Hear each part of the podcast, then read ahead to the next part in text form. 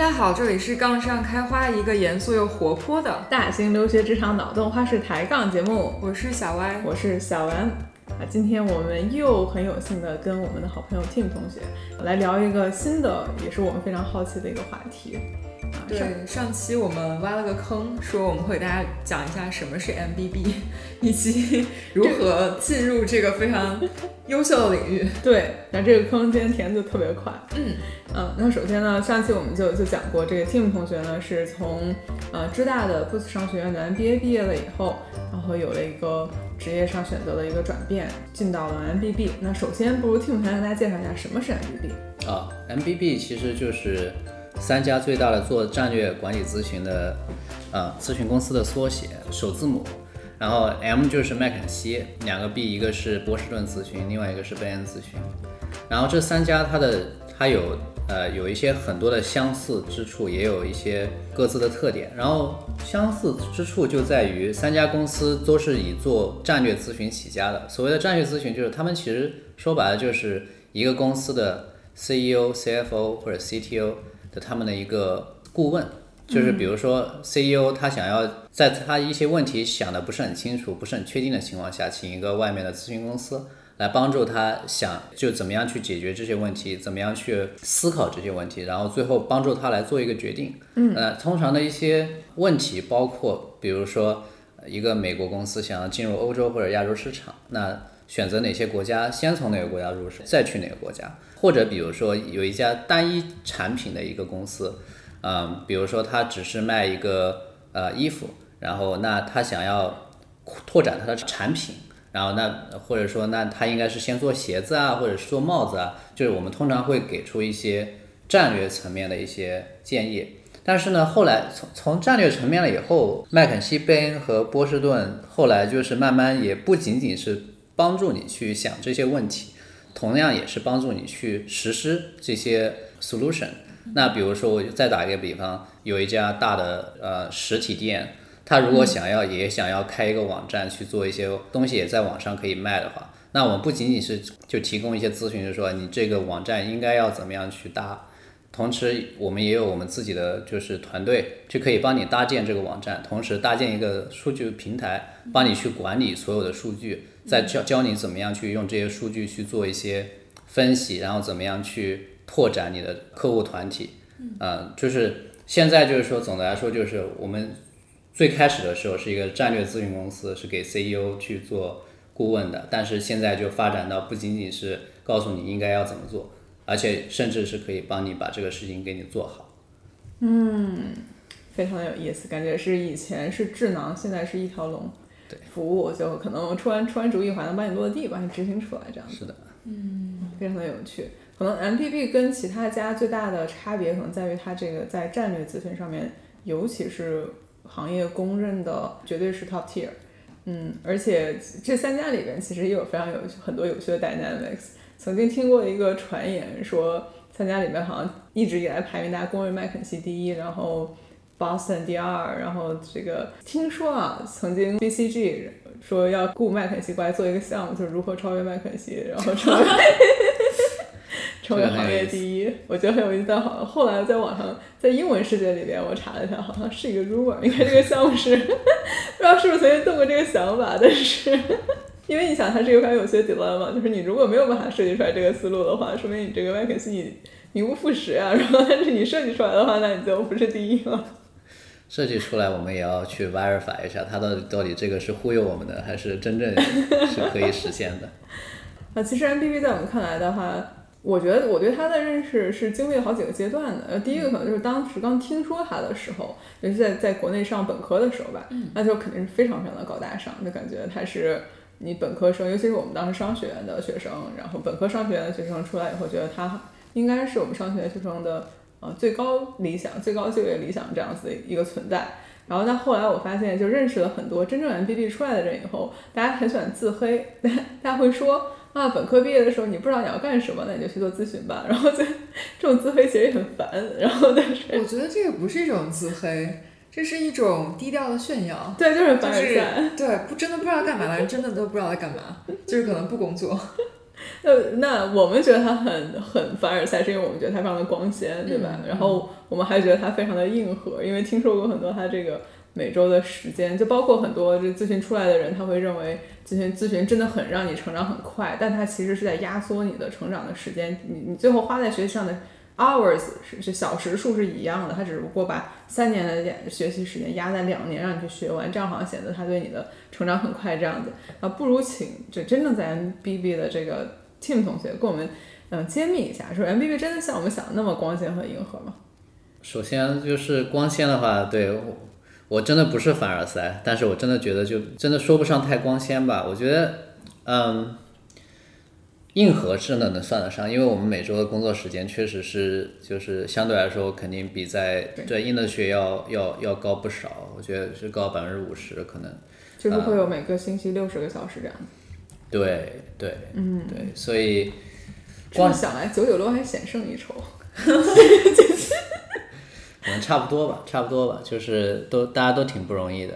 然后我其实更多就是觉得，呃，我们做的项目听起来是还挺有趣的。我我可能会就是说觉得有趣吧，啊、真的还是蛮有趣的。我我也非常喜欢就是做这些项目，啊、那比如说我之前有提到过，就是帮助一个 CEO 去想一下他们的企业定定位，嗯，他们的品牌定位，就是说你应该是定位一家服务于高端市场的品牌，还是应该于定位一家符合这个大众呃化的一个品沉市牌？场甚至是对，然后你是否需要创建一个子品牌去攻占各各种不同的一个细分领域？呃，我们经常会给企业去解决这样去回答这么一些问题。再比如说，一个公司最近由于一个竞争对手快速崛起，失掉了好多客户，通常会雇我们去帮他们看一看，哎，这个竞争对手这么厉害，到底是因为什么原因把客户输给了他们？嗯，我自己就参与过这么一个项目，觉得这种过程中其实是非常非常有趣的。然后它其实这个也是所有解决的这些问题，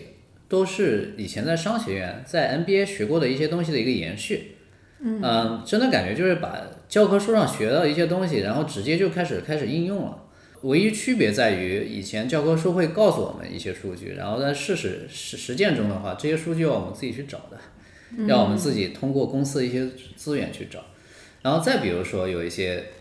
比较有趣的项目，我们可以说挺挺硬核的，就是呃，我个人也是比较喜欢这种类型的项目。比如说，就有一些私募基金，他们想要买一家公司，嗯，呃，私募基金他们是很厉害的，他们做过很多很多的 transaction，但是通常他想要一个 second opinion，嗯，想要让人帮他去看一看到底他想的对不对。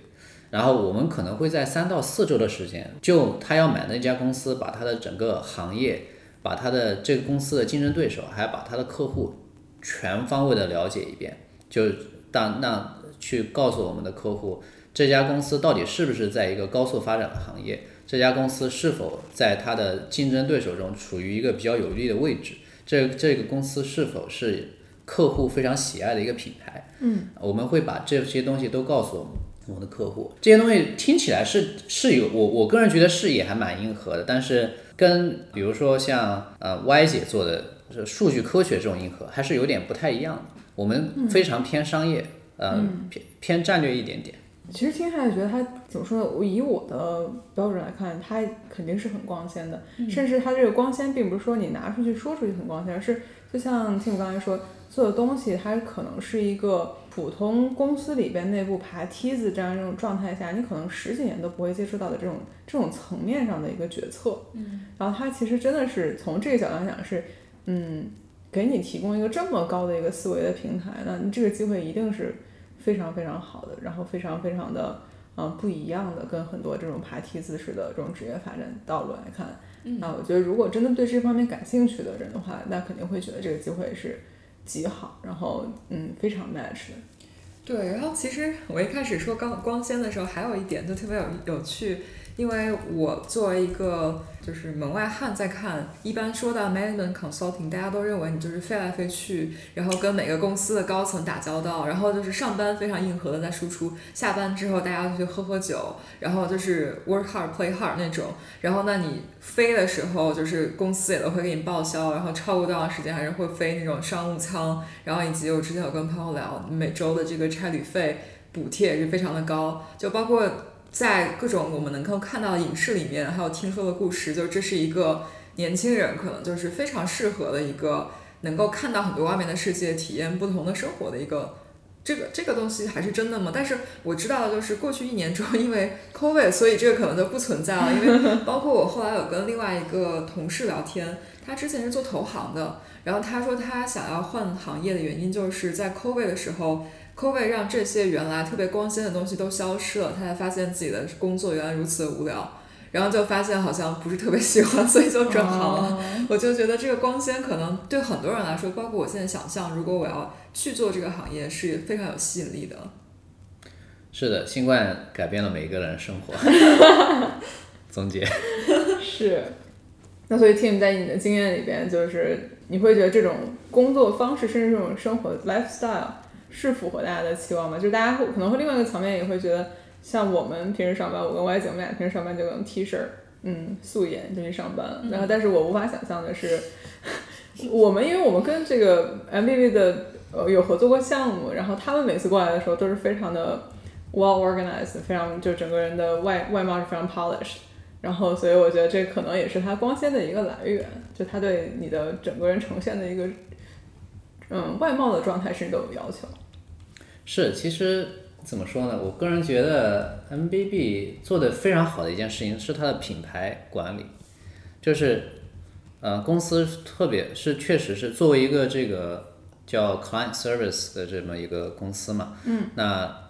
对品牌啊、对形象公司的要求还是相对来说比较高的，嗯，所以相对来说的话，嗯。对我们去，比如说我作为一个顾问去到一家公司，那肯定是，啊，而且我们从来如果从来没有见过的话，怎么样能够迅速获得你的信任？怎么能够啊，在建立信用的基础上，让你去接纳了我的一些想法？那所有的就是这个开始的起点就是我要有一个好的第一印象嘛。嗯。那第一印象的话，就是我我要从各方面的角度上来说，我要我要。建立一个很好的第一印象，包括这个外貌，包括你的衣着，也包括你说话呀、谈吐啊，嗯，的一些方式，嗯，所以也就是因为这些原因，所以从外面的看法就觉得我们挺光鲜的，但其实我们做的东西也没有那么的特别，其实也都是去，其实也会做，但是有时候有时候是需要一个 second opinion，那更那有时候可能他就想借鉴一些行业的 best practice。然后我们通常就是我们有这么一个智库，有这么一些经验可以跟他们分享。嗯，非常有意思。嗯嗯，外个楼表示，之前我们跟这个 MBB 合作的时候，因为那些我知道那些顾问都是从几个时区以外的地方飞过来的，所以他们其实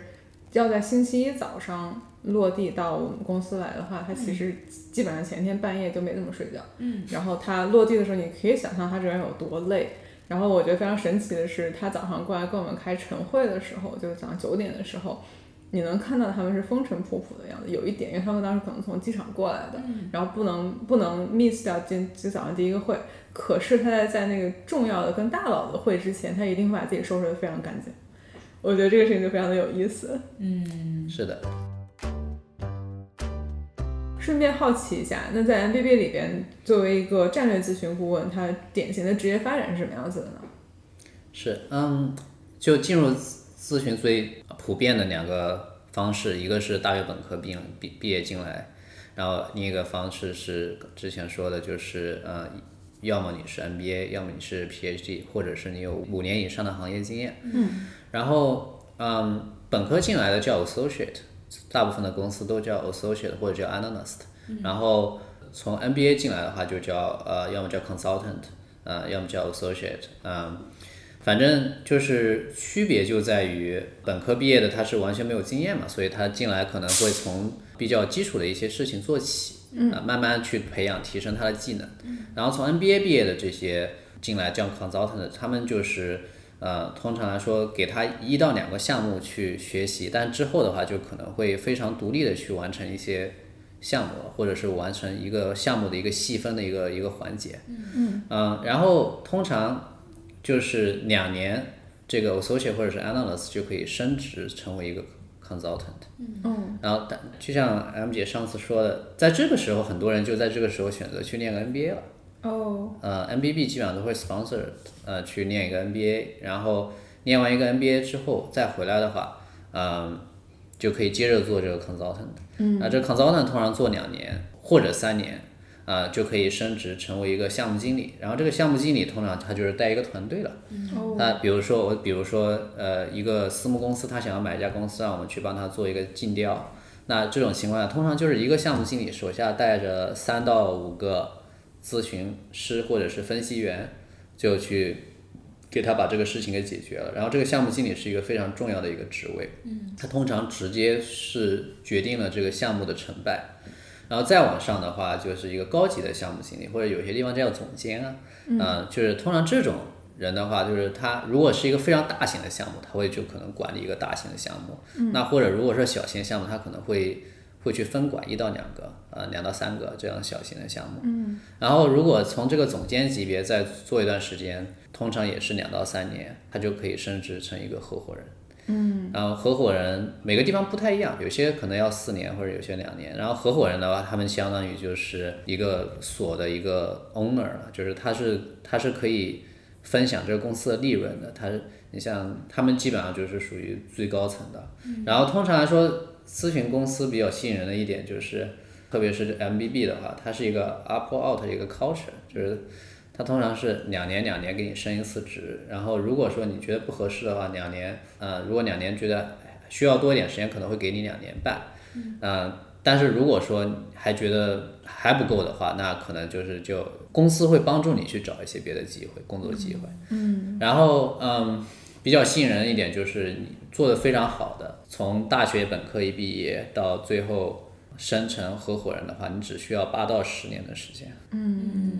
然后你可以在三十岁出头，最优秀的这种人，三十岁出头可以做到合伙人。嗯。然后合伙人的话，对他的报酬啊，各方面也都是相当可观的。嗯哦，但是我可以这么说，就是，呃，可能真的只有金字塔尖最优秀的百分之五到十人能够一路升到合伙人的，大部分人都是在某个环节，因为这个 lifestyle 的一个不同的一些想法，然后就去选择一去去寻找一些其他的机会。嗯我我有很多问题想问，但是 外界外外界有没有什么问题想问？哦，没有，我只是在想，因为刚才就金字塔尖，我就想 quote 一下数据，然后 Tim 就说了是百分之五到十，嗯，对，我就又在想上上期我们提到一个数据点，就是也是 MBA 的5%录取也是五百分之五到十，我觉得还挺有趣的，嗯有点意思。嗯我刚才听的这一段儿，我觉得有有几个问题有想到。第一，刚才其实有提到这个项目经理，他可能决定了一个项目的成败，那就想问一下，你们自己人怎么看他的成败？怎么定义他的成败？啊，第二个问题呢，是我其实一直对，呃，这个这个合伙人的这个定义，或者说什么样的品质让你觉得让公司认为这个人可以成为合伙人？会不会对他本人能够拉项目的这样一个能力有一定的期望和要求？所以这也是一个好奇，但这些都可能都是刻板印象啊，所以想听听你的意见。对，嗯，成败，首先说成败，成败其实最重要的一点就是看不同的项目吧。那我我我分我分为两个两个不同两种类型，一种类型是这种战略的，就是属于叫我们叫 CEO 的一些观点，就是我们怎么样去帮助 CEO 去想这个战略。嗯，这一类的项目的话，我觉得就是一个很重要成决定成败的一个衡量因素，就是让我们的客户觉得哇。没有做这个项目的话，我完全不知道应该要这么去想这个问题。嗯，或者是说，哦，我一直不能拿犹豫不定的一个决定，你各种各样的信息与数据帮助我去做了这个决定，觉得这个决定，而且我觉得就是很正确的一个决定。嗯，就通常如果客户能够达到这样的反馈，我觉得就是成功的。因为你想想看，为什么？通常一个公司的 CEO 在一个行业已经做了二三十年了，对，一个他自己想不明白的一个事情，我们如果能够在短时间的，比如说六到十二周，能够用各种详细的数据去支撑我们的一个观点，然后那个观点也是他非常认可的一个观点，我个人觉得这就成功了。然后还有一种类型的项目就是说，哎，就是想要去做这么一件事情，然后你去帮我把它做成，比如说我给你搭建一个一个网络平台，然后让你去从网上也去获取客户源。那通常这种的话，就是我们可能之前会有个预期，就是说，哎，我们搭建这个平台，说不定可以，应该是可以给这个公司提升，比如说百分之二十到百分之三十的一个收入的。嗯。这个东西其实更加立竿见影。嗯。在平台搭建了一段时间以后，三到六个月以内，是否有没有是否有帮助客户达到这个目标？嗯。还有一个就是，比如说一个公司，它想要优化它的组织结构。同时的话，也可以节省，比如说百分之十到百分之二十的成本。那我们给他的这个决策和建议，是否达到了他这个省省成本的这个这个目标？同时，甚至还优化了他的平时运营做事情的一些效率。嗯，如果达到了这么一个结果的话，那也是成功的。的确是，就像你说的，就这个项目本身，这公司雇你们是有一个目的的，然后最后。这目的有没有达到？嗯，是一个很直、很直接的一个检验。那这个更多是看这个项目经理这个 level 的这个人他的一个他自己的专业能力呢，还是看很多的这种项目管理啊？然后，因为他这个名字其实挺有意思，叫项目经理。然后，所以他是不是嗯也看很多在这个人的项目管理这方面的能力？是我我觉得就有三个要素非常重要。第一个要素是他是否拉上了最合适的成员去做这个事情。哦，比如说我当时跟 M 姐一块儿在 C 公司的时候，我们都一块儿做过这个市场营销，对，啊，数据化市场营销、网络呃，就是这种类型的项目。对。然后你像我，我现在在这个 MBB 的话，有些项目经理就会就会主动去让我去上这些类型的项目。嗯。然后我如果上这些项目的话，通常会给他们带来一些非常好的一些啊，就是在行业内的一些经验。嗯。我就是通常来说是，特别是如果是一些银行客户的话，嗯，那是属于对他们是一个非常大的一个帮助，嗯，就是他如果能找到非常合适的团队成员，这个就是成功的第一步，嗯，然后那其次的话就是他是否在第一周的时候就有一个很好的一个框架去解决这个问题，嗯，就比如说，首先我们得有一个想法，我们说有个假说，比如说。如果说一个公司它想要拓展的话，那可能是不是先从发展中国家做起，还是先从发达国家做起？就这个东西，那它这个公司是否有这个能力去直接攻占发达国家，还是先从发展国家做起？嗯，那这些东西我们刚开始有个判断，有个假说了以后，我们会可能会有那么三到四个不同的方向去验证，就我这个假说是否正确？嗯，呃，我们会通过比如说采访一些行业专家。会可能会通过去做一些客户的调研，嗯，去了解一下行业以及客户对这个品牌的有可能的认可度，再去验证这个假说。那还还有一点就是跟这个合伙人之间的这个互动，就合伙人通常都是在一个领域做了十年以上的这种专家，对，然后呢，怎么样能够把他们也啊融入进来，包括整个公司有。几百上千的合伙人，可能有些合伙人以前就做过这种项目，嗯，那怎么样能够把他们的一些专业的东西都利用起来，然后最后能够形成这个非常就是呃非常理想的一个一个一个结果，一个和一个推荐嘛，嗯。嗯，对，所以总的来说就是他这个团队是我建的好，然后其次是他这个框架和项目管理有没有做好，还有就是他有没有 leverage 我们。的一些内部和外部的一些专家，去去把所有的这些东西都融汇融汇起来，最终形成一个解决方案。非常厉害，我觉得，就感觉可以可以想象他这个这个东西有多么的锻炼人，尤其是大多数人是从内部升上来的这种这种情况下。那那不如这样，咱们先聊一个更初级一点的问题啊，嗯，怎么进入 MBB？然后说 MBB 在选人的时候，他看什么东西？对，怎么样？进入 NBB 其实就是首先非常重要的一点就是你得在那个 target school。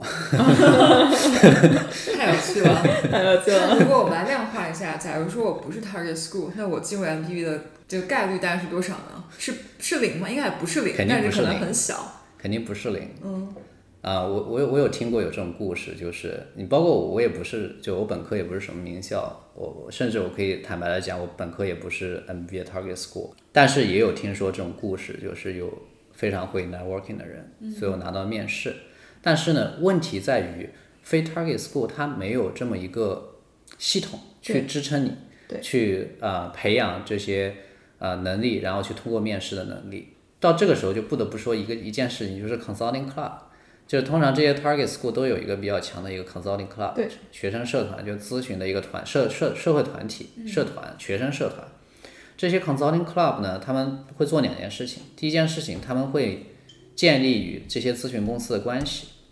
啊、因为其实这个东西是双向的，嗯，像咨询公司也想招到最优秀的人才，然后。所以就是这些 consulting club 如果能够这些咨询公司建立好的联系，然后这些公咨询公司会经常过来呃正式或者非正式的采呃访问啊，或者是呃回答一些问题啊，甚至帮你准备一些面试啊什么的，嗯，这就非常的好了。嗯，还有一点就是它能够提供一些好的这个培训给这个会团呃社团的培训。你包括我在芝芝加哥大学的时候，我们有一个非常强的 consulting club。然后他们也是关系也处理得很好，呃，跟这些咨询公司，然后，嗯、然后就是他的，呃，我们自己还出了一本这个 case book，就是它有非常建立了一个非常好的一个培训资料给我们内部会员的，嗯，然后这个就是第一步，然后如果就是说在这个 target school 的话，嗯，其实网上都可以查得到的嘛，对吧？就是就是这些公司会去哪些学校呃招聘，呃，然后通常他会看两方面嘛，啊、一方面是呃我们叫 airport test，就是机场测试，机场测试非常有趣。这样测试其实是非常实景化的一件事，一件一个测试，就是说，呃，咨询顾问经常飞嘛，飞来飞去。那从面试官的角度来说，我如果每天跟你飞，或者说每周跟你飞，或者在飞机上跟你坐好几个小时，在或者说飞机晚点了，我可能要跟你待上六到八个小时，你这个人是是否就是我我比较喜欢跟你在一起相处，就这么就就他有这么一个软实力的一个衡量。嗯，那通常就是比较好的一些比较一些比较优秀的一些 candidate，就是让大家会觉得，哎，这个人说话非常的怎么说？我我你像我们公司的文化就是特别的特别的朴实，特别的实在，跟你说话特别的简单、轻松、愉快，嗯，严肃、活泼，就非常好了。跟我们节目这么合适吗？然后这是第一点，就是呃，然后他当时在面试的时候也有有一个考察的呃环节，就叫 behavior question 嘛，这个其实跟所有其他公司也都是类似的。嗯。然后还有一点就是 case 嘛，case 其实这个东西也不是一个呃秘密了，大家其实很多公司也都用。就是案例分析去考察去呃这个 candidate，包括 C 公司也是非常有名的用这个案例，嗯，呃去考察这个 candidate。这个 case interview 相对来说就是是需要一些训练的，然后最最终的结果就是说，哎，如果说比较优秀的 candidate，通常就可以，你给他一个问题，非常 high level 的一个问题，他能够迅速的给你形成一套框架，能够，然后再通过沿着这个框架一条一条的给你去分析，然后最后去解决这个问题，通常就是比较好的一个 candidate。嗯我就很好奇，这个 airport test 是真的 airport 做吗？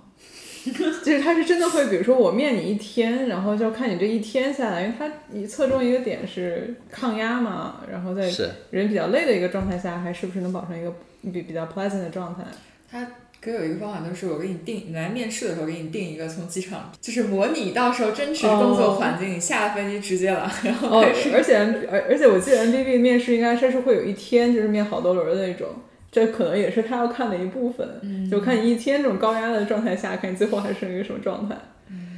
对，其实真的没有大家想的那么复杂哈。然后其实某些方面跟 C 公司的面试环节其实挺类似的。哦，是吗？就一天面好多轮儿，对就完完事儿了哈。对，然后呢，有一点不不一样的一点就是这个 airport test，你们俩就是说的正到点子上。然后这个 airport test 每个公司有每个公司的方法，嗯就并没有一个总体的一个就是一个绝对的一个方法，但是通常他就会看你这个人的说话呀是否自然。有有一点有一个最不好的事情是，我不想要一个人就是 dominate 你的这 conversation，你是不是有建设性的在 build on 这个 conversation？然后一个展示的形式，通常我们叫一个 crop circle，或者有些人叫 death circle，死亡就是死亡的一个一个圈子。意思就是说，通常它的一个一个测试的方法就是，他让一个公司的，比如说一个咨询师或者是一个项目经理到一个学校去进行一个小组。一个项目经理去匹配，比如说六到十个同学，他们围成一个圈儿子，然后就开始聊了。通常来说的话，就是最好的一个情况就是这十个同学每个人就是问一些问题，有一有一些同学是问问题，然后有一些同学是在前面那个人问的问题之后再去 follow up 去问一些问题，然后就去形成一个非常愉愉快的一个对话。嗯，通常这种情况下就是比较啊、理想的一个状况。但是为什么说是 death circle？因为这个事情如果尬聊了，聊尬了就非常尴尬。可以想象。这尬也可能是这个项目经理尬了呀，这不一定是同学尬了。都有可能，都有可能。对，项目经理干了，那就是大家倒霉。这是一个环，一个一个一个形式。然后有一些公司更加鬼才的一个方法就是，他邀请比如说二十到三十个同学去参加一个 happy hour，一个酒会，哦，没有任何的主题，也没有任何的目的，就是瞎聊。我已经感受到尴尬了，我觉得我就不会接受这个邀请了，不要去。感受到尴尬。一个公司里面 happy hour 都不去的人，现在让我去个面试 happy hour，有面试可能还是会去，因为对我来说，这个有有一个主题，就是我要去面试。公司 happy hour 就更没有主题，可能不是 关键这这也没有主题了，去了以后就没有主题。是是是。然后对，非常尴尬哈。但是就是在这种环境下哈，最好的一个状态是此时无招胜有招。就是你就是去 just follow the flow，就看看别人在聊什么，你就在他的基础上 build up，就是 build up 一些，比如说他们在聊，比如说在奥聊那个奥林匹克啊，我们最近奥运奥运会啊，或者说比如说聊聊篮球啊什么的，就是我们会从我们他们在聊篮球，那我们可能可就可以就可以再再说一说，就比如说我我以前见过呃哪个球星啊或者干嘛的，他们他们以前有一个非常有趣的一个故事。或者说我在哪个餐厅遇到过他，或者怎么样，就是就你想办法融入那个对话，嗯，然后呢也想办法不要就是占用太多的时间，就大家都能够分享这个对话的时间，嗯，相对来说就比较比较有趣了。然后更高明的一一一种人呢，他通常在这种对话中都能说那么一到两个笑话，让大家笑一下，这样就有点意思，这样就更加高明了。哇，然后但是。说句老实话，从传统意义上来说，我们这些移民哈，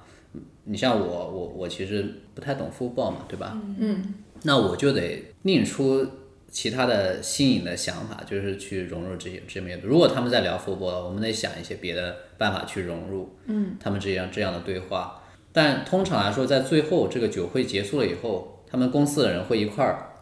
又维持一个 circle。一一个一个的说，哎，你今天跟谁聊了？你觉得那个怎么样？你觉得这个怎么样？你觉得这个人是很 formal 呢，还是你觉得这个人非常的 casual，非常的 comfortable，就 whatever？是这个人是否 confident，是否自信？这个人他的那个表达是否简简洁？这个人是否他有很强的这个呃垄断的倾向？啊，他们会从各个角度去筛选，然后通常来说，这个时候哈。以前做过投行的，以前做过咨询的，这些人就有很大的优势了，因为他们以前就是干这个。嗯。然后你像我，我以前也不是做投行，也不是做咨询，那我的办法就只只好就是就是我我是一个好的倾听者嘛，然后我在适当的时机去发言。对。然后最后就是他们也会举办一些 case workshop，就是比如说五六个人一起，我们去来解个解个题，解个 case，一块儿小讨论一下。嗯。这种。形式我是特别喜欢的，嗯，因为我个人觉得，就是我们这些移民，就是虽然瞎扯淡不太行，但是让我们解题，我们可以，太有意思了。所以我我我是最喜欢这种类型的这种 airport test 它不仅仅是就是 test 你团队能力，它也会 test 你的一些思维逻辑方面的能力。然后我通常在这种情况的 test 会做的比较好。那我有一个 follow up，就是你有没有想过把前面那种死亡的 death circle 变成一道题来解？这样会不会有点思路？我觉得是这样啊，这个题它没有标准答案，这个这个题是言之有理即可的这种，我可能有点 lost，对吧？嗯就我就觉得以前在国内的时候面那种群面，我就觉得群面特别死亡，就是群面以后到底看啥，你根本不知道。就有的时候，就大家网上面经有那种说，有的有的群面面试官想看领导能力，但是有的有的人又又觉得你你这样是垄断，你这样不给别人发言机会，就没有标准答案这个东西，它很很主观，而且而且其实像刚刚 Tim 说的，他强调的一个重点就是别人喜欢你。那别人喜欢你这件事，那就是看这个面试官本人喜不喜欢你了，就没没有一个标准答案，所以我觉得还是他的难点。对，但是感觉有一个采分点，就是先写个解，就是一定要让别人记住你的名字，因为否则大家复盘的时候、说到一个人，大家完全没有印象，就是黑红也是红，是吧？就如果你特别有关系或怎么样，可能别人就说啊，可能不太行。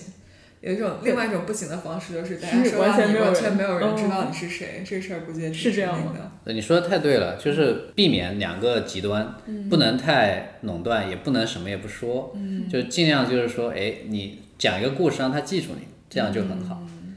然后其实就是最终点就是，你如果能够就是完成这个不出岔子，能留下一个印象，你就已经成功了。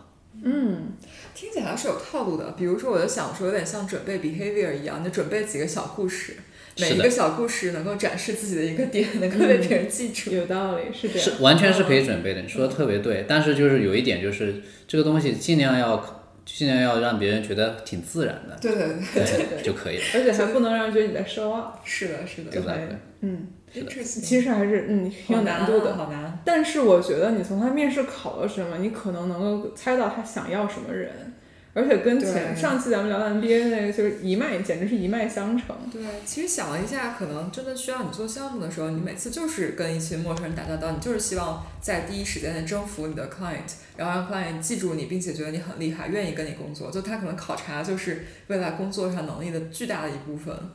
是的，那而且这个东西好像很难公司去 train 你，公司可能可以给你一些方法论，让你可以很快的把就是做，比如做 slides，或者说做一些分析能够培训，但是培训如何让别人喜欢你，可能就挺难的。嗯是比较难。哎，会有这样的培训吗？对 你说社交培训吗，对对，嗯，好问题，这个真的没有。哦，那所以是更多是一个选择。但是对对你想一下，可能他选就是选比较有这个能力的，你们都被我选进来了，就我也不用教你们什么，因为我的 bar 可能是比较高。是是。但是他没有一个正式的培训，但是它真的会创造各种各样的机会去让你锻炼这种能力。嗯，比如说我们基本上每周或者每两周都会有一个，就是我们的嗯项目团队的一个，要么就是晚晚宴晚餐，要么就是跟客户一起喝酒。对，就你比如说，你像我在这公司已经一年半了，如果每每周每两周一次的话，那也已经有三四十次了。嗯，就这就是一个肌肉记忆嘛。你如果三四十次都混下来，N W O K，就是以后这就是一个非常呃非常自然的一个事情。你就知道，比如说进入一个 death circle，什么时候该说话，什么不该说话，说到什么时候应该停。然后比如说十到十五分钟之后，你应该换组，换到另外一个 circle 里面去，再跟那些人聊一下，看看哪些人很重要，哪些人以后可能会是你的直接的一个要一块合作的人，然后再聊十到十五分钟，再换一下，这就成为了一个习惯了。刚刚听你在聊的时候，我脸上浮现出了微笑，因为我在回忆我的所有 social app，我都是去找到我愿意聊天的人，聊十分钟走了，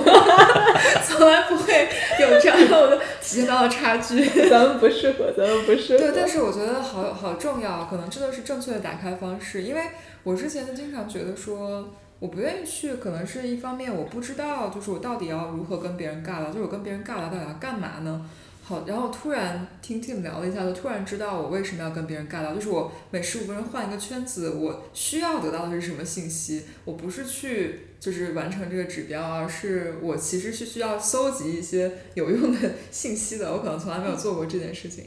是啊，因为其实你想想看，最后我们的工作性质就是我们要给客户解决这个问题，然后解决问题的时候，我们要做很多数据的搜集工作，嗯，然后包括前期也需要做很多的这种就是对 interview 啊，或者是 influence，嗯，就就是从上到下他们都得买账才行，嗯，然后怎么样让他买账？那当然你的你的东西得够好，你的观点得够好，你的你的论据得够强，但同时也是。如果你还能让他喜欢你，觉得你这个人很好，你是个好人，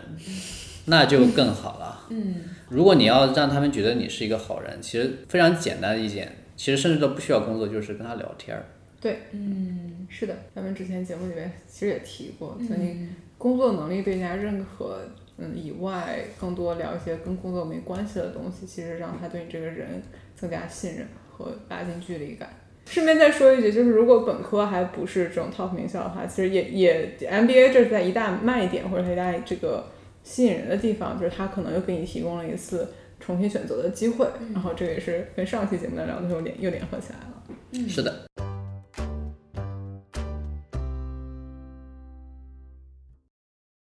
好，假设哈，假设这会儿哎进入了 MBB，然后人生已经走上了一个巅峰，那请问在这个巅峰工作意味着什么呢？就它有哪些比较独特的一些经历和一些一些收获，或者当然也有付出的这方面，那有什么其他的行业或者公司无法提供的一些发展机会？是，其实我们之前有简略的聊到过一点点，所以我可能再发散的去来说一说我们这个付出和收获吧。嗯，那其实首先第一点付出，嗯，我们以前说过一个笑话，就是你是否把你的灵魂已经交给了这家公司？没有那么夸张，但是真的就是说，其实其实要说明的一点就是说，你是否真的把这个项目作为了，就是你自己是要真的要负责这个项目的成败的，你是否已经有这么一个准备把，就是把这个担子挑起来了？因为通常来说，一个项目就只有三四个人，一个经理啊两三个或者三四个咨询师嘛，那 一个咨询师负责一块儿，如果有一块儿塌了，那就真的就大家都塌了。所以我觉得付出就是，真的是平时都会去想这个问题，会不断的去反复去验证我我说的这个是结论是否是正确的。然后那当然引申开来就是说，那当然会投对你投对工作投入的时间肯定是有要求的。嗯，嗯通常来说就是一般六十小时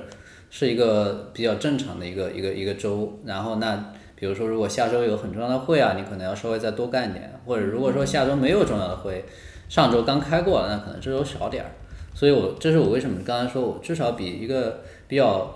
正常的 industry job 可能要至少要花出百分之五十的努力嘛，这个是付出嘛。然后那对于我来说的话，你像我有两个年纪比较小的孩子的话，这样其实是对我来说是一个很大的付出。嗯然后，那我为什么愿意付出呢？那当然，肯定这个东西就是是有它的很大的一个一个一个优点的。那优点，我个人觉得最简单的、最吸引人的地方就是，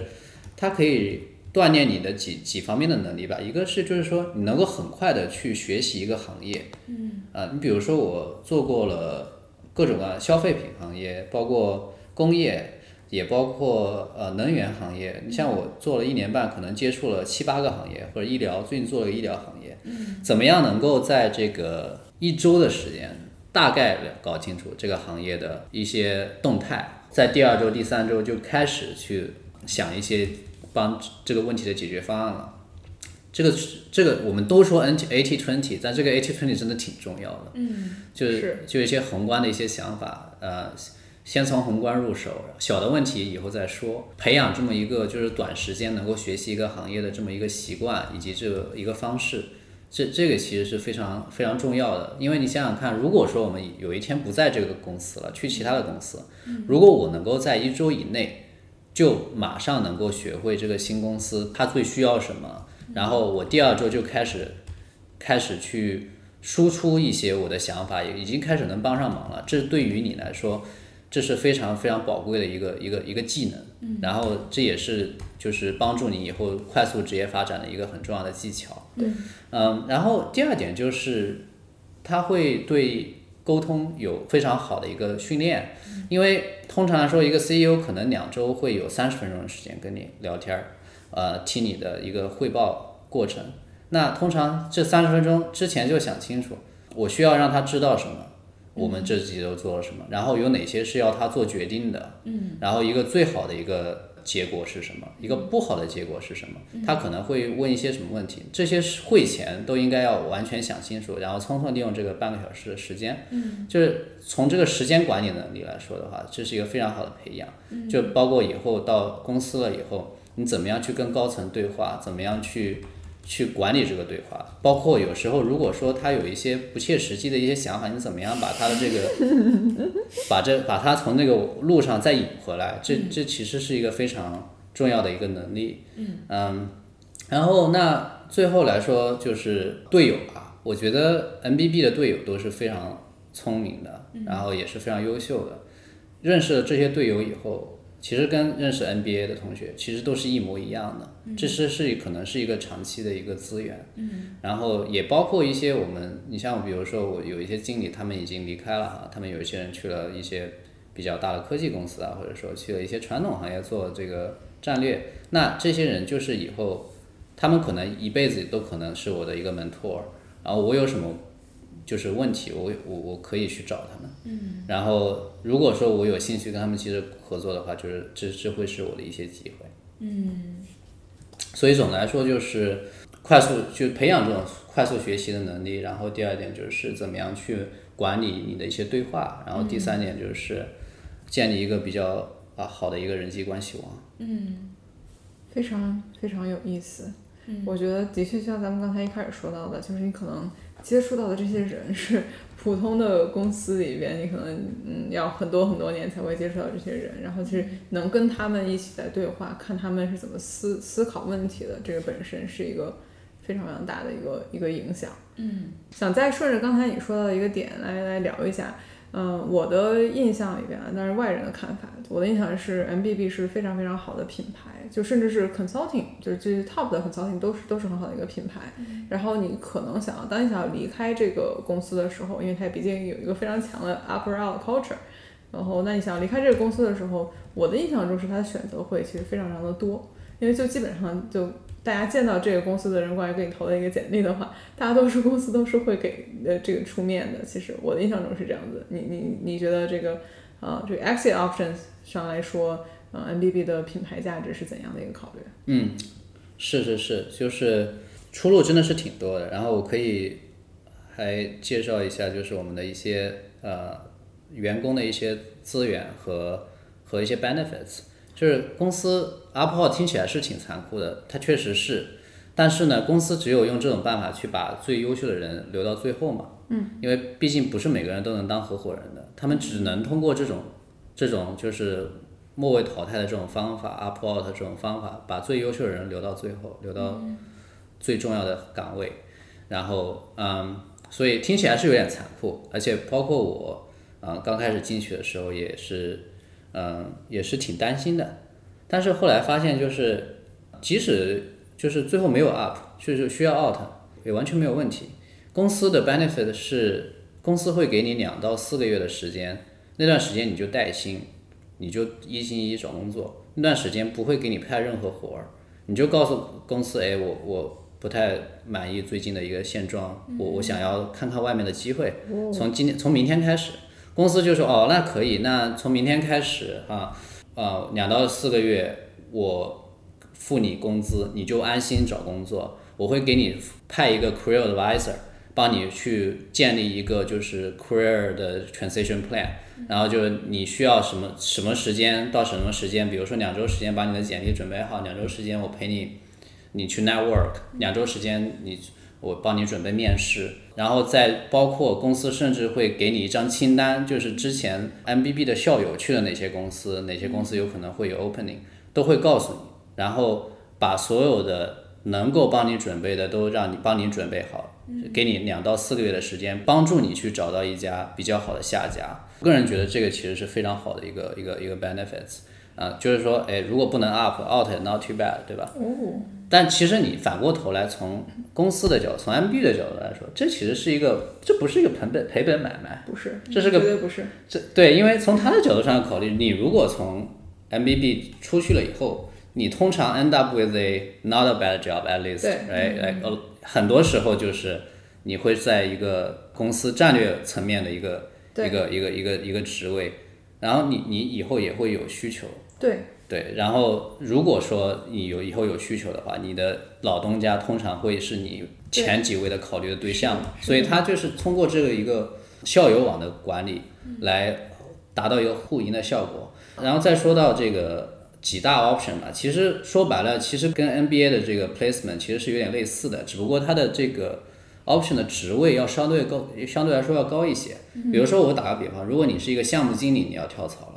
项目经理跳槽，你可以选择的可以是现在 tech 特别火嘛，对，比如说 Uber 啊、什么 Facebook 啊这些公司啊，你可以去这些公司做 strategy 和 ops operation management，嗯，然后通常会给你一个 manager 到 director 的职位，就取决于你之前的工作经验，以及在公司的经验，以及你面试的能力，看能拿到什么样的级别。还有一个一块就是你可以去一个大一点的公司去做那个公司的战略啊，包括呃 C 公司也是有这么一个部门的，他们从 MBB 是招挺多的这的。这方面的人才。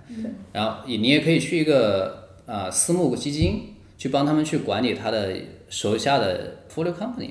哦，然后你或者就是，其实现在好多好多的伙伴们都去了啊、初创公司，嗯，啊、其实初创公司是非常非常吸引人的，对于我们来说，就是因为很多时候我们可以把我们学的东西能够立马就发挥出来，帮他帮助他们成长嘛，嗯，所以这些都是一些一些一些选项。最后来说的话，就是你到底要不要 take 这些选项，取决于你是否还在享受这个做咨询的过程。嗯如果你觉得这些东西特别有趣，你想一直做下去，恭喜你，你可能是合伙人的这个这个 Candidate 因为通常真正想做下去的人都能做下去。嗯，这个东西，因为其实已经筛选过很多轮，大家智商其实都差不多，到最后，最后其实我个人觉得最重要的就是素质是 resilience，就是你可能做十个项目会有两三个不如你想象中的那么顺利，你是否能够从这些逆境中能够重新把自己给整装待发，能够全心全意的投入下的下一个项目，即使有失败，能够很快的就把它化解开来，然后有有困难的时候会去跟你的一个 support network 去去聊，得到一些帮助，所有这些会决定你是否能够混到合伙人。嗯哇哦，我觉得又长知识了，又觉得很合理吧，就是没有想到 MBB 里边对于 exit 就是员工要离职这件事情这么的透明，而且这么的支持，但是就是就像你说的，非常合理，因为他就一直在铺自己的人人脉网。就你离开了公司以后，你绝对是公司在外边的一个种子，然后将来有可能就拉来了生意的这样子。是的，对，因为想象一下，在其他的公司里面，你可能很难想象说，我跟老板说，我我不开心了，我想走，然后这个时候老板的反应可能要不然是，那你你你是是现在是两周以后就要走了吗？然后或者是要不然是一种啊，你呃我们在想办法再留你一下，但是听起来好像 VB 它是更更多的是那种 OK，你只要想清楚了，然后你愿意走的话，我们也会帮你找到你最好的这个机会的这样的一个事情，嗯，非常有趣。有一个比较好奇的一个问题，就对你们来说啊，就不知道你们自己人怎么看，就这个 MBB 为什么会成为世界前三？就它跟别家比，它的优势在哪里？它它到底提供了哪些不一样的东西？嗯对，好问题。对我们其实也在招聘的时候，我们也有也有想这些问题，而且通常我们必须得搞明白这些问题，才能让他们知道我们是诚心来这三家公司的嘛，对吧？嗯，对我，们是做过调研的。个人的答案是，首先第一就是这三家公司都比较早，然后他们都有各种各样的原创理论，他们都是在这个业界的先河，就是先驱者。比如说麦肯锡吧，麦肯锡他是对，他是他是叫 James McKinsey，然后那个人以前是芝大的芝加哥大学的会计系的一个教授，专门教管理会计的。然后他是一九二几年出来创立了麦肯锡，真的是非常非常早啊，就是在资本主义非常早期的时候，资本主义。然后就开始去帮助公司解决各种各样的问题。其实我们的 CEO 经常会说，我们真的是在支撑整个美国的经济，把最好的 practice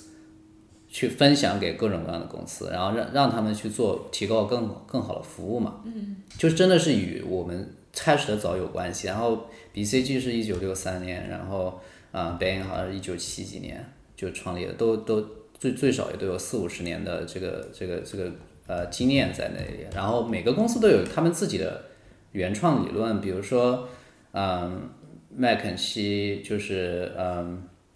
麦肯锡它的那个。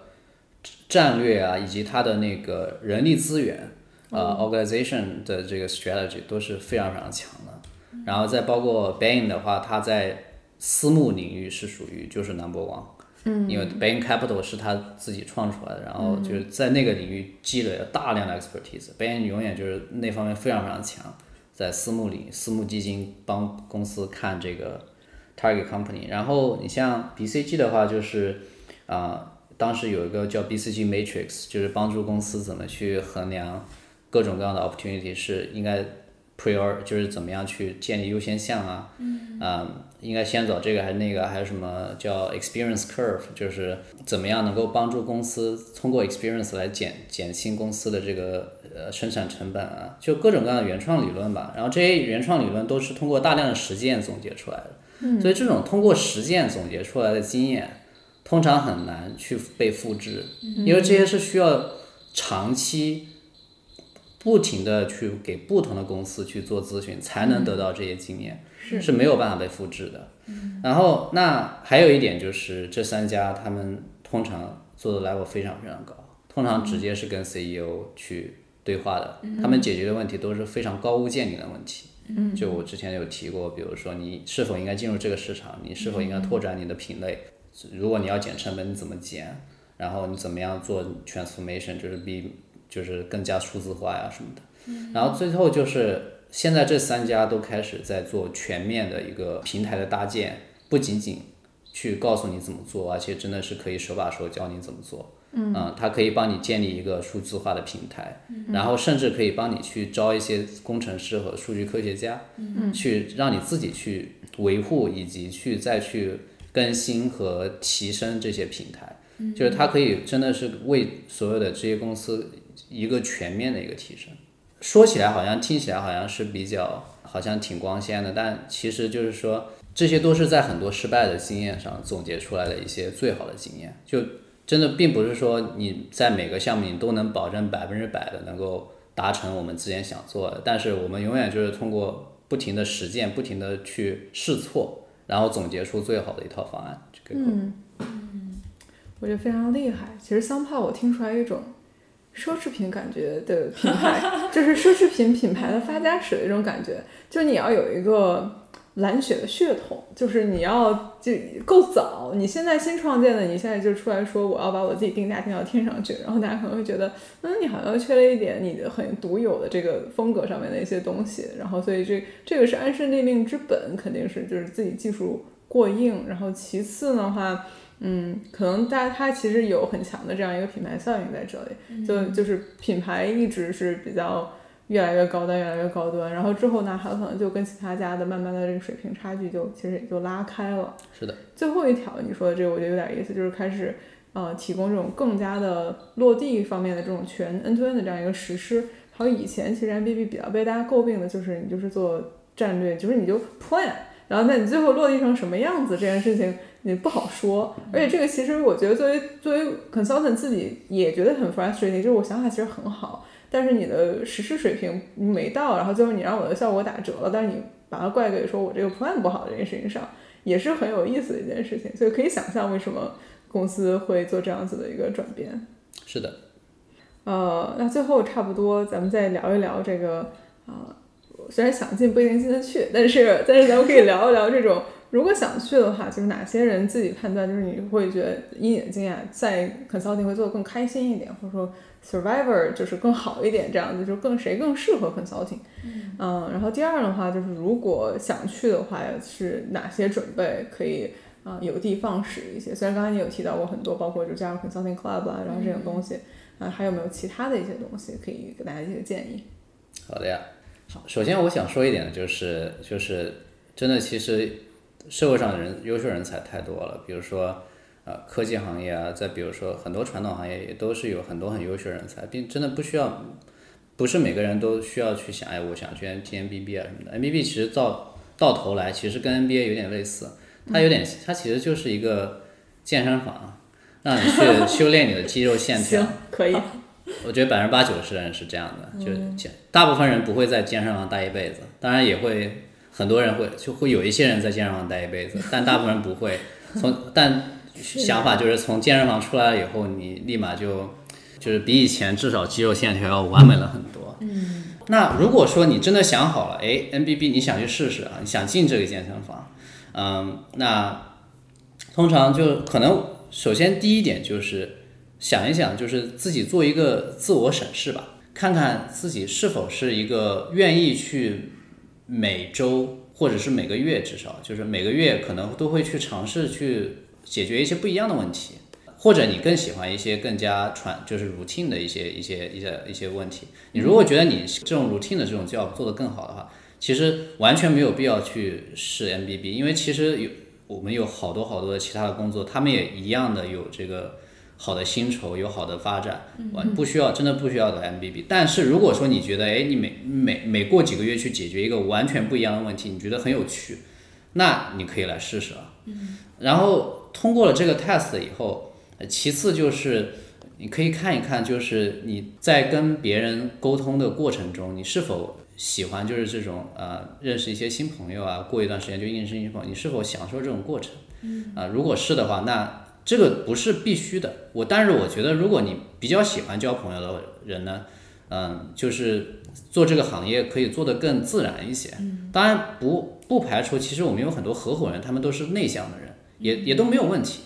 也其实也挺多这种人的。嗯，呃，内向外向都都都无所谓，但是就是说，你至少就是说你在跟别人聊天的过程中，呃，你自觉得自自己还挺自然的，还挺喜欢这个过程的，我觉得就很好。嗯，然后再次就是，如果说你真的想去试这个 MBB 的话，你可以去测试一下，就是看一些这些战略相关的书。哎，这些东西到底是不是有趣呢？还是你觉得挺无聊的？你看一会儿就想睡觉了。那如果你觉得挺无聊的话，那真的也没有必要嘛，因为好多其他行业也非常的好。那如果你觉得特别有趣，你会觉得好像。你每看一看都就就感觉跟看小说没有什么区别的话，那 那我觉得还挺好的，那那你就可以来准备了。然后那如果说，假如说你在一个本科院校或者是在 Target School 或者是在 MBA 的一个 Target School 的话，那怎么样来准备呢？那那我觉得其实前期来说，刚上学的时候，更多的就是去修一些战略相关的课程，嗯，先跟教授学，教授真的都是非常厉害的。比如说跟一些教战略的教授，像 take 一些教战略的课，再再上一些，比如说市场营销啊，再包包括一些价格呃战略啊，就是各种各样的这种呃，就是可能企业会遇到这些问题的这种课，然后先先打下一个基础，打下这些基础了以后，同时你也可以参加这些就是咨询的呃社团，其实一方面是拿到他们一些培训资料，其实更重要的一点是去认识一些战友。因为一个人永远是不可能成功的，通常就是你们有一个小团队，三到四个人，大家都是在准备这个事情，大家相互分享信息，大家相互去练习。通常一个好的团队，要么就是这个团队就都没有调整的特别好，没有适应的特别好，可能就就只有一两个进去。但通常好的团队，通常整个团队都会进去。你包括我以我个人的例子，我当时是有四个同学一块儿准备，三个进了杯。然后我进了 MBB 的其其他的一家，嗯，然后就是最后的话，就是我觉得这个种子还是早点播比较好。就如果说你真的想去的话，可能提前一年时间就开始去认识一些 MBB 里边的人，嗯，就问他们一些非常实在和真诚的一些问题。就比如说，就可以问他，哎，你你做的这些事情，就是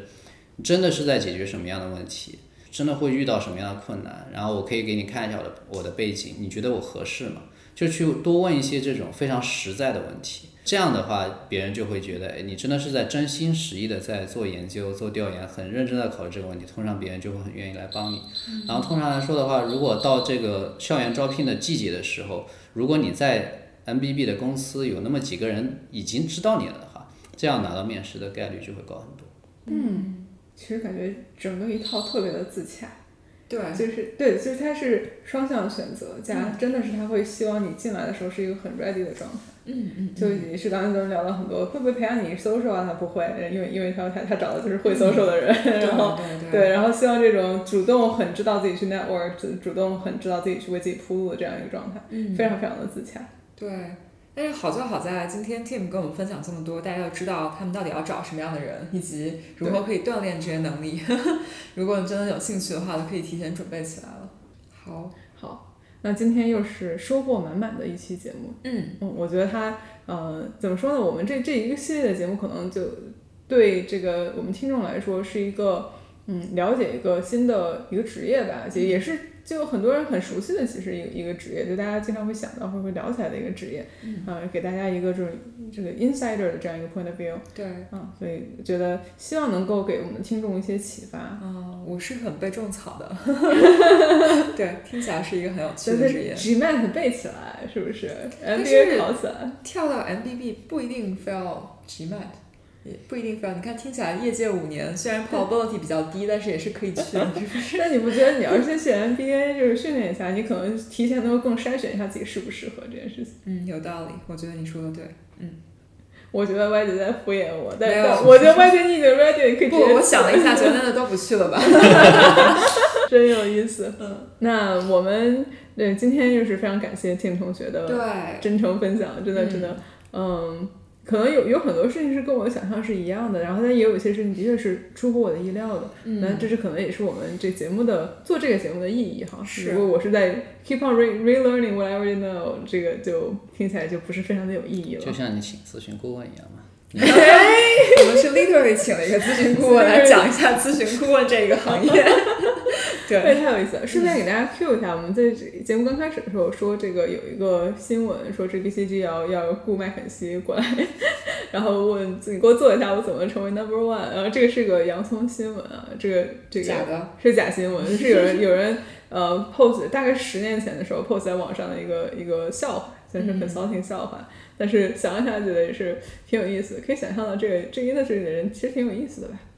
啊，Tim 最后还有什么想跟大家分享的事情吗？嗯，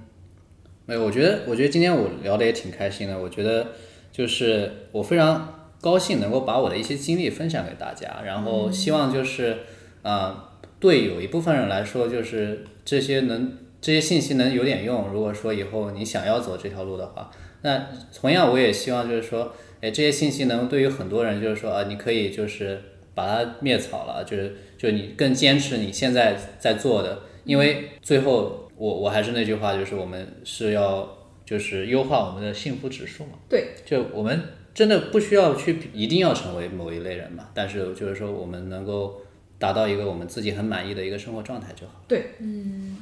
然后我觉得总结的非常好。是总结非常好。